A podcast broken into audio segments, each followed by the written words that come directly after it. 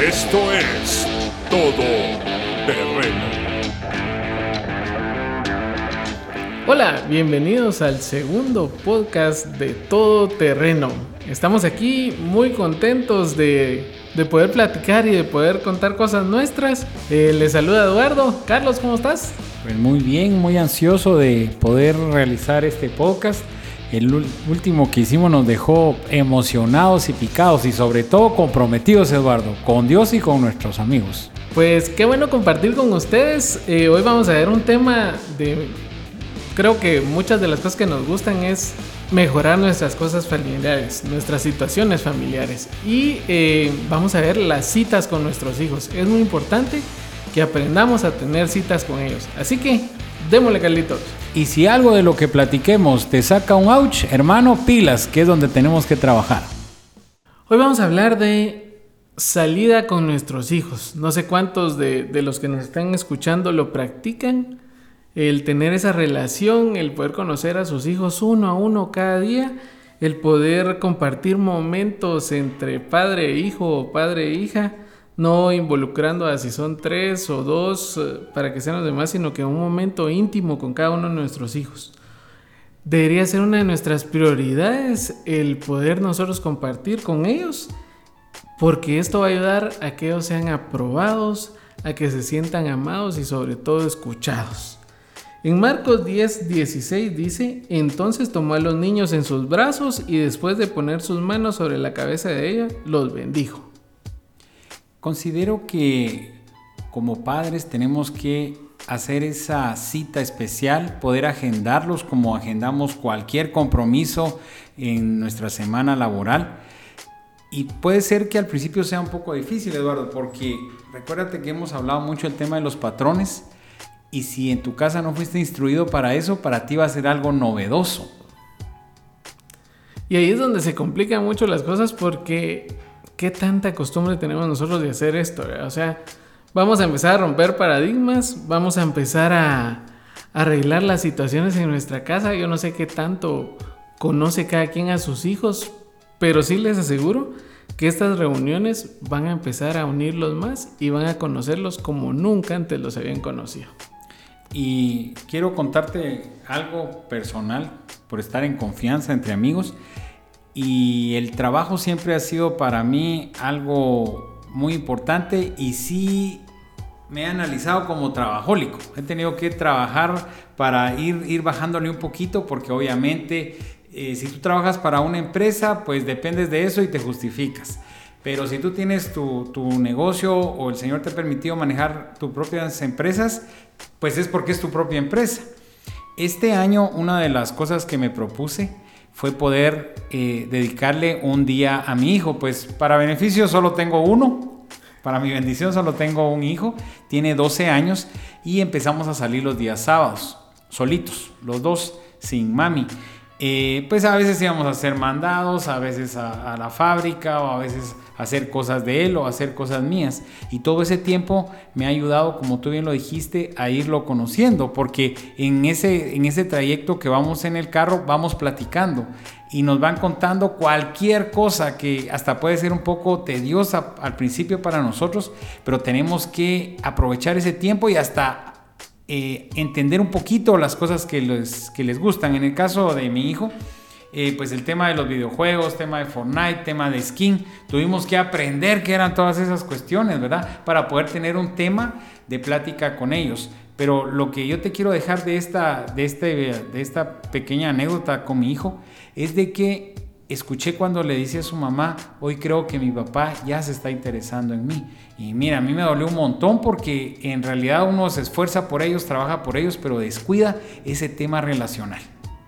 Y la verdad es que ser un padre no solo es ser el proveedor, no solo es ser la persona que pone un techo en la cabeza de todos, sino que también tenemos que involucrarnos en el corazón de nuestros hijos. Yo imagino que cuando llegaron con, con Jesús todos esos niños, Jesús debe haber sido genial porque los niños querían estar con ellos. No sé cómo era, si hacía bromas o si, o si los niños se sentían bien estando ahí. Lo que sí sé es que cuando Jesús le decía a sus discípulos que dejaran a los niños que, que llegaran a Él, era porque él se sentía bien con ellos. Y era un ejemplo de la relación que nosotros debemos tener con nuestros hijos. O sea, él está tratando bien a niños que no eran ni su familia, no digamos nosotros con nuestros hijos en la familia. Cada uno de nosotros tiene que estar atento a, a, las necesidades de nuestros hijos y atento a las situaciones que les pasan. Y creo que cada una de estas citas que nosotros podamos lograr tener con ellos nos van a ayudar a que ellos se abran más. Yo no sé en qué, en qué forma cada uno de nosotros tiene esa relación con sus hijos en que ellos puedan venir y contarles sus problemas. O ellos puedan venir y decirles, mira papá, me siento mal porque eh, eh, soy una persona que se deprime. O me siento mal porque tengo pensamientos suicidas. O me siento mal porque eh, me hacen en el colegio. O sea, ¿qué tanta confianza hemos logrado ganar nosotros con nuestros hijos? O simplemente somos unos padres que salen a las 6 de la mañana, nuestros hijos están acostados, regresamos a las 9 de la noche, vuelven a estar acostados y no sabemos qué está pasando. Yo les puedo decir, en mi familia, una de las mejores cosas que nos puede haber pasado fue la pandemia. ¿Por qué? Porque ahora todos estamos trabajando desde la casa, tanto trabajando como estudiando. Entonces, todas aquellas 3, 4 horas que pasaba cada uno de los nenes en el bus para llegar al colegio se eliminaron. Ahora estamos todos tranquilos en la casa viendo cómo desayunamos juntos, viendo cómo almorzamos juntos. O sea, es un tiempo compartido mejor y es darle gracias a Dios los que tenemos esta oportunidad porque es una gran bendición. Y mire, Eduardo, una cosa importante es de que cuando nosotros nos casamos nadie nos dijo que iba a ser eh, fácil sobrellevar un matrimonio y luego sobrellevar una familia. ¿En qué sentido te lo, te lo digo? Que eh, pues tal vez tuvimos un día muy atareado estuvimos muy estresados y muy cansados. Cuando nosotros llegamos a casa, lo único que queremos es tomar un baño, es comer algo y dormirnos. O muchas veces solo llegamos y nos quedamos dormidos en la sala, porque estamos agotados y es cierto. Pero hace un buen tiempo escuché una prédica que me encantaba donde decía que nosotros parte del sacerdocio que tenemos que ejercer en nuestra casita es de que aunque nosotros lleguemos cansados, tenemos que agarrar aire. Literalmente tenemos que arremangarnos las mangas de la camisa y volver a dedicar ese tiempo para invertirlo en nuestros hijos, invertirlo en nuestra esposa. Entonces estás hablando que son dos tiempos que tienes que separar. Entonces el Señor nos ha dotado eh, de cierta fuerza sobrenatural que podemos correr a Él. ¿Y por qué lo hablamos de correr a Él? Porque físicamente tú te has sentido bien cansado, yo también, y me cuesta apartar el tiempo. Y lo complicado con estos podcasts que hacemos, Eduardo, es de que tus hijos los van a escuchar, mi hijo lo va a escuchar. Y, y, una de las propuestas y una de las promesas que tenemos para el Señor es de que no vayamos a hablar nada que no estemos tratando de arreglar nosotros, porque si no, pues solo estamos perdiendo el tiempo y dando consejos que podríamos leer. Entonces el tema es que nos hagamos el reto como hombres todoterreno, nos podamos hacer el reto de que si no lo estamos haciendo, empezarlo a hacer y empecemos aunque sea con pequeñas cositas, pequeños tiempos. Yo no te digo que llegues a tu casa y hables dos horas con tu hijo, dos horas con tu esposa y que duermas una y te vas a trabajar. Pero aunque sea pequeños tiempos, pero mostrarles todo el amor que les tenemos a través de la atención. También queremos que platicar acerca de los tipos de padres. Tenemos algunos ejemplos que encontramos en, en la Biblia. Por ejemplo, el padre sobreprotector era Jacob con José. Recordemos que José puede haber estado muy preparado académicamente porque cuando le tocó administrar la casa de Potifar o cuando fue a administrar la cárcel, él sabía hacerlo, o sea que había una preparación previa, pero era alguien que no lo aprovechaba, sino que no sabía la parte práctica. Él solo iba a cuidar ovejas, pero para escuchar a sus hermanos irle a poner la queja a sus papás. O sea, en ese tiempo él no empleaba bien todo el conocimiento que estaba adquiriendo. Su padre lo sobreprotegía de los demás, lo ponía arriba de todos sus hermanos y eso ocasionaba todavía aún más problemas. Eso es algo que nosotros como padres debemos de aprender a no hacer. Si tenemos, en mi caso yo tengo tres hijos, mis tres hijos yo trato la manera de darles. Si a uno le compro una Coca-Cola, al otro le compro el té frío que le gusta y al otro le compro eh, la gaseosa que le gusta. Pero si vengo y solo estoy eh, tratando bien a uno, los demás se van a sentir y van a empezar a ver problemas. También nosotros tenemos que aprender a ser sabios y aprender que estos tipos de padres nos van a enseñar qué cosas sí hacer y qué cosas no hacer. Y mira qué curioso. Con tres hijos tienes que tomar ciertas medidas para no ser sobreprotector. Ahora imagínate teniendo solo a un hijo, como es en el caso nuestro. Es más es complicado en el sentido que eh, leemos sobre las generaciones de cristal, jóvenes que están creciendo, niños que van a ser jóvenes y luego van a ser adultos frágiles, niños que no pueden valerse por sí solos. Y uno con el afán de tenerlos, de servirlos, de amarlos, de cuidarlos, vamos cayendo en este tema de sobreprotección. Pero tenemos que tener claro que por muy encerrados que los querramos tener en una burbuja, cuando ellos salgan a la calle van a tener que enfrentarse y, la vida no se va a ir con, con, sentimientos, la vida se va a ir con todos. Y mira, temas tan pequeños. Por ejemplo, eh, cuando yo era muy jovencito, adolescente, tenía mi carrito de familia destartalado y que se nos quedaba por todos lados. Pero yo a los 15 años desarmaba el carburador, lo soplaba, le echaba gasolina y lo arrancaba. Hoy eh, yo conozco jóvenes de 25 años que tienen un accidente leve, se encierran en el carro y esperan a que llegue el seguro por ellos o que lleguen sus papás por ellos. Entonces, mantener un balance. Ahora bien, otro tipo de, padres que podemos ser somos los consentidores, ¿verdad? Y el mejor ejemplo que vemos en la palabra lo encontramos en Job, básicamente en Job 1.5, donde eh, la palabra nos enseña que él sabía que sus hijos eran malos, por lo cual los santificaba y hacía holocaustos para que Dios perdonara los pecados de sus hijos. Tenemos que aprovechar tanto el tiempo de instrucción, Eduardo, de nuestros hijos, porque son etapas. Y aunque hemos, hemos platicado que la primera fase de, nuestros hijos es con mami, mami nutre, mami cuida, mami enseña, todos esos primeras, eh, los primeros pasos, cuando ellos llegan ya a su adolescencia, entramos nosotros como papás a trabajar con ellos porque nosotros les vamos a ir formando la siguiente etapa. Porque ellos ya saben que tienen que comer, ya saben que tienen que dormir, que tienen que ir al baño, todo, pero nosotros les vamos a enseñar cómo sobrevivir en la vida. Y lo que pasaba con Job en este caso era que, pues no, no puedo asegurarte a ciencia cierta si él aprovechó ese tiempo de enseñanza, que es el que la palabra nos dice. ¿Cuánto tiempo les hablarás? Les hablarás en el camino, les hablarás en la casa, al levantarse, al acostarse. Y nosotros muchas veces manejamos esos términos como, ah, no los saturemos tanto de, Biblia porque después se ponen rebeldes. Nosotros construyamos en ellos. Las decisiones que ellos tomen de adultos pues serán las de ellos. Y en el caso de Job vemos que él pues tal vez justificaba ciertas actitudes haciendo esos sacrificios y dice la palabra literalmente por si hubieran pecado. Y ahí podemos ver, muchos dirán, era un papá previsor. ¿Por qué? porque él estaba atento a que si sus hijos pecaban, él había hecho los holocaustos. Yo me iría por el otro lado. Yo diría, era un papá que no sabía qué era lo que estaban haciendo sus hijos y con tal de que sus hijos se salvaran, él lograba hacer los holocaustos. Ahora ya no podemos hacer esto. Ahora lo único que podemos hacer y que diría la gente, es lo que me queda hacer, es orar por mis hijos. Y eso debería ser algo que todos los días deberíamos de estar acostumbrados a hablar rodillas y a orar por ellos. Y mire Eduardo, y, y no cansarnos porque yo considero de que parte de que tú estés aquí, que yo esté aquí, es que son rodillas de mamá que estuvieron orando por cada uno de nosotros, que aunque tal vez tuvimos el principio del reino, Tal vez no que fuimos lo peor, pero sí en un momento de, tu adolescencia, un momento de tu juventud que te separas de los caminos del Señor, pero la formación estaba y volvemos, ¿verdad? Yo creo que Proverbios nos queda como anillo al dedo, instruye al niño en su camino y aun cuando fuere viejo, no se apartará de ella. Y aquí estás tú y yo, aunque no estemos tan viejos.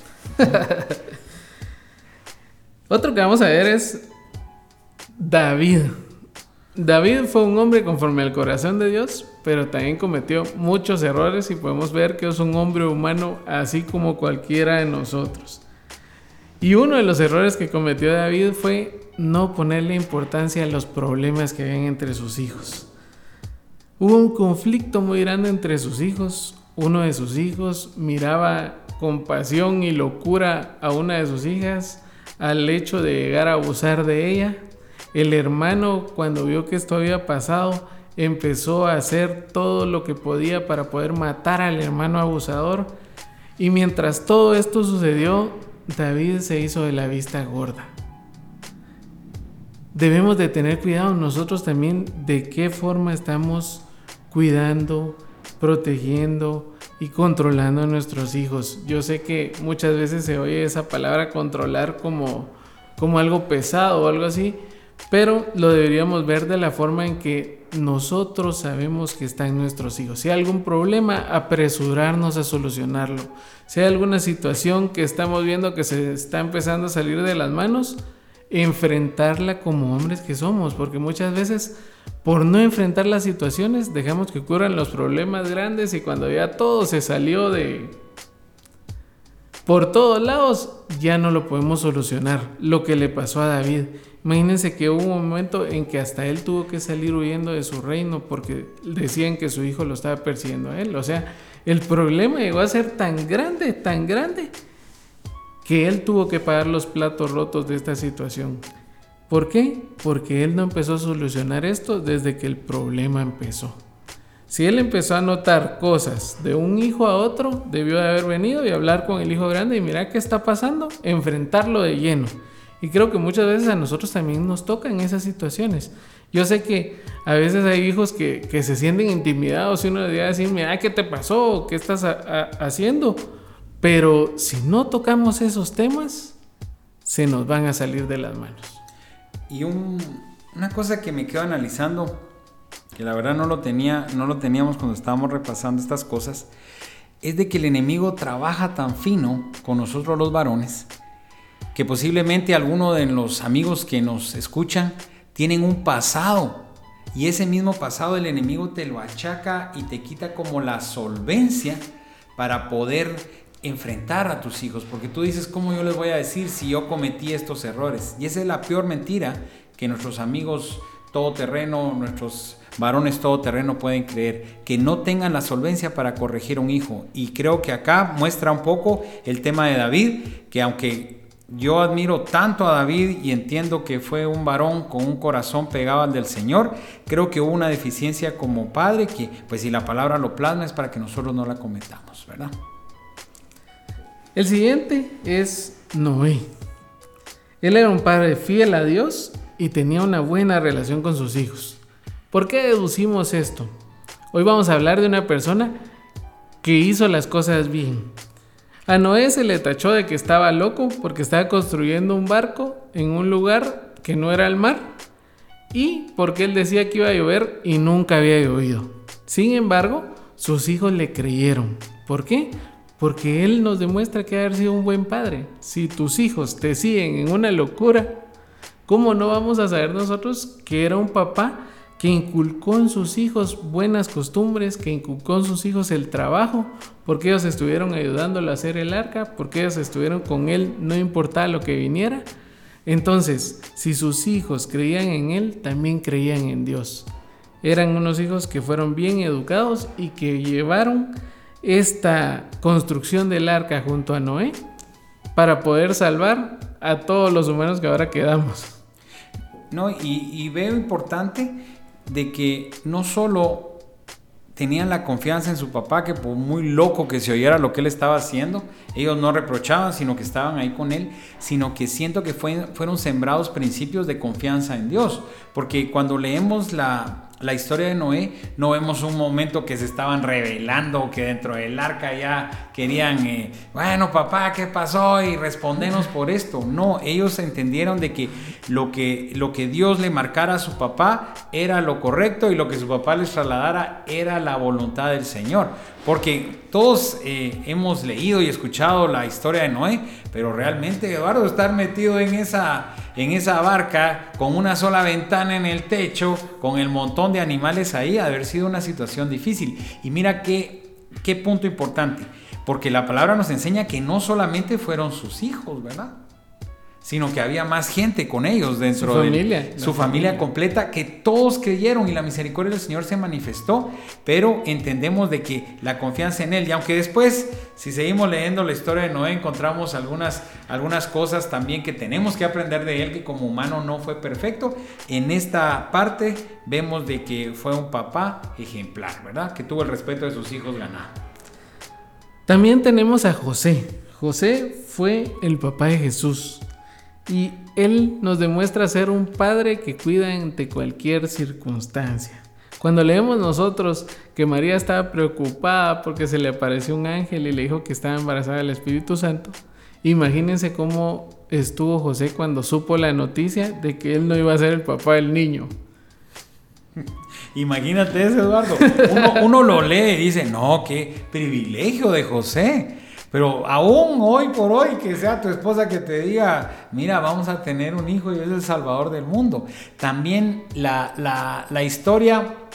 ¿Quién es ese salvador? Le vas a decir. ¿Quién es? ¿Para dónde se fue? Para El Salvador.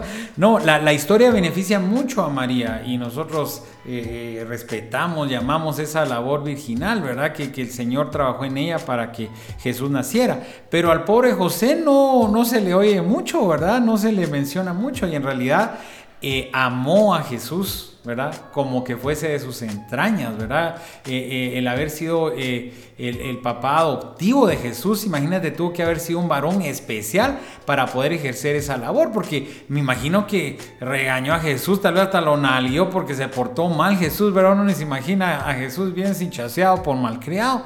Le enseñó el oficio, que la palabra nos muestra que le enseñó uh -huh. la carpintería. Entonces, también creo que fue un papá ejemplar y tiene mucho que podemos aprender de él. Abraham, un padre que se preocupa por el futuro de su hijo. Cuando Abraham ya está avanzado de edad, está muy preocupado por Isaac. ¿Qué pareja iba a tener? ¿Cómo iba a seguir creciendo su familia? Y encomendó a un criado que le fuera a buscar una esposa. Así que el criado salió a cumplir esa misión tan importante. Imagínense, en nuestro caso, ahora cuando conocimos a nuestra, a nuestra esposa, nosotros la vimos, nos enamoramos y, logramos estar juntos. Pero en el caso de Isaac, su papá estaba siendo previsor porque no quería que se hiciera novio de las patogas que estaban cerca, sino que le tenía que buscar de un lugar donde era especial y se mandó una misión. Y esa misión es de lo mejor que hay. ¿Por qué? Porque esta muchacha hizo todo lo que este criado le pidió al Señor que pasara. Entonces podemos ver de que Dios había tenido a alguien elegido para su hija. ¿Cuántos de nosotros nos hemos tomado el tiempo para orar por esas parejas que vienen para nuestros hijos? Yo a veces le digo, le digo a mi esposa, mira, yo he estado orando porque a mi hija le llegue una persona que la ame, que la cuida, que la entienda y sobre todo que la deje ser como ella es, que siga siendo genuina. Lo mismo es para mi hijo grande, lo mismo es para mi hijo pequeño. O sea, yo en ningún momento he parado de orar para que ellos tengan esa pareja que sea la ideal para ellos. Creo que es parte de lo que nosotros tenemos que hacer cada día, incluir en nuestras oraciones esa pareja que va a llegar ahí, esa pareja que va a vivir el resto de los días con nuestros hijos, que los va a tratar bien, que los va a amar. O sea, ¿qué tanto tiempo estamos dedicando a eso, así como lo dedicó Abraham? Para mí este es, este es un gran ejemplo de cosas importantes que nosotros debemos hacer como padres. Y mira, el, tema este de el tema este de Abraham, como tú lo decías, orar y no importa qué edad tengan. Eh, yo estudié toda mi vida en América Latina, ¿verdad? Y, doña Beatriz, la fundadora, decía que nosotros tenemos que empezar a orar por nuestra pareja desde el momento de nacer de nuestros hijos. Entonces yo creo que no hay edad para empezar a orar. Si tenemos varones, pues uno qué más quiere, una mujer que lo ame, que lo respete, que, que lo entienda. Y si, y si al contrario tenemos nuestras nenas, pues qué más queremos, un varón que las ame, las cuide y las respete. Y una cosa importante que yo creo que lo tocamos en el, en el podcast número uno, Eduardo, fue que el modelo de matrimonio lo vamos a hacer nosotros. Nosotros como papás, en la forma en que tratamos a nuestra esposa, va a ser el modelo para nuestras hijas. Y, creo que tú lo mencionaste en el podcast número uno, pero tenemos que orar y dar el ejemplo, ¿verdad? Porque a veces orar es un poco más fácil y dar el ejemplo nos cuesta más. Entonces, cada vez que tengamos trato con nuestra esposa, con nuestro esposo, recordémonos qué es lo que estamos modelando en él. Y una cosa importante que veo también es la obediencia. La obediencia de, de, saber que tu papá te va, va, a ir a buscar o mandó a buscarte a tu esposa y tú obedecer que la, lo que diga tu papá es importante para ti. Y nos reflejamos en el Padre. En Jeremías, ¿qué nos dice? Yo sé los planes que tengo para ti, planes de bien y no de mal para darte un futuro y una esperanza. Entonces, también sembrar en ellos eso y pedirle al Señor que su corazón esté abierto para que nosotros podamos tratar de guiar qué tipo de pareja va a ser el que ellos van a tener. No, no imponerles, porque yo tengo eh, un una sobrina que ya está en etapa, ya la pidieron y casarse, y cuando tú estás en esa etapa que te quieres casar, no oyes absolutamente nada. Para ti es el hombre más lindo y es la mujer más linda, y uno viendo otra cosa, uno quisiera influir. Claro, orar, modelar, pero sí también dejarlos, como tú decías, que ellos que ellos tomen sus decisiones basadas en los, en los principios que tú sembraste. Y mira, eh, quería regresar a Noé, porque no estaba seguro cuando te dije que, que había entrado más gente al arca. Una, una, un detalle importante que me agrada en el tema de Noé es de que los hijos de Noé entraron con sus esposas. Imagínate qué buen ejemplo tuvo Noé, que hasta las nueras entraron. No había mucha opción, o, entra entra hija o se muere. Pero lo que te quiero decir es que entraron con sus esposas. ¿Qué quiere decir? Nos confirma lo que hemos dicho todo el tiempo. Lo que tú hagas, Eduardo, es generacional. Y aquí nos da una muestra clave donde lo que hizo Noé alcanzó hasta su tercera generación. Bueno, hasta que hasta hoy, pues, hasta hoy. Pero lo que digo decir es de que, los que lo, lo importante que las nueras aprendan a respetar también a, sus suegros, ¿verdad? Porque si no, si hubieran muerto, pues no hubiera tenido descendencia directa, ¿no? Pero creo que también es, es un proceso de ganarla, ¿verdad? Porque no todos los suegros se van a querer. O sea, ¿cuántos en, en, la familia hemos visto problemas entre... Bueno, yo creo que se da menos entre nueras y suegros, pero existen, ¿verdad? No todos se llevan bien a esa relación y parte integral de nosotros como, como los hombres de la familia es llevarnos y tener una buena relación con todos. ¿Por qué? Porque nuestra nuera va a ser la, la persona que va a estar junto a nuestros hijos, esperamos toda la vida. O sea, ¿para qué fue el matrimonio? Para toda la vida, hasta que la muerte nos separe. Entonces, tenemos que darnos bien. ¿Por qué? Porque no solo no es que perdamos un hijo, ganamos una hija, o sea, nuestra familia está creciendo y va a ser parte integral de nosotros. ¿verdad? Y yo creo que el, principio, pensando en nuestros hijos que, que, ya están buscando, que ya están comprometidos, no esperar que sea el, muchacho más guapo y el más adinerado de la colonia, de la ciudad, del pueblo, ¿verdad? Ni, ni la señorita más linda y más adinerada, sino que tengan un corazón para el Señor. Si ellos tienen los principios del reino en su corazón, ellos van a hacer, el dinero vendrá en su momento, la felicidad matrimonial se construirá en base de la palabra. Entonces, para ir avanzando, Eduardo, que un podcast corto se nos volvió tan grande, pero tanto que, que queremos hablar de la palabra, ¿verdad? Los padres debemos ser guías y consejeros de nuestros hijos para que puedan hacer ellos sus buenas decisiones, las mejores elecciones en su vida. Recordemos que, cuando son pequeños, pues podemos moldearlos para que cuando ellos crezcan tomen esas decisiones importantes, pero que sean basadas en los principios de la palabra. Recordamos proverbios, principio de la sabiduría, el temor del Señor. Y tú eh, citaste muy bien el Salmo 127.3. Los hijos son un regalo del Señor, son una recompensa de su parte. Muchas de las veces que, el Señor se refiere a bendiciones en la Biblia, estas bendiciones son los hijos. ¿Cuántos personajes en la Biblia han tratado de tener hijos y no han podido y Dios los ha bendecido con un hijo?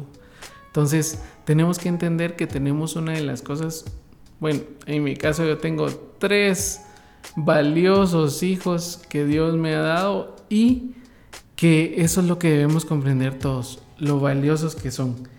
Y les puedo decir de que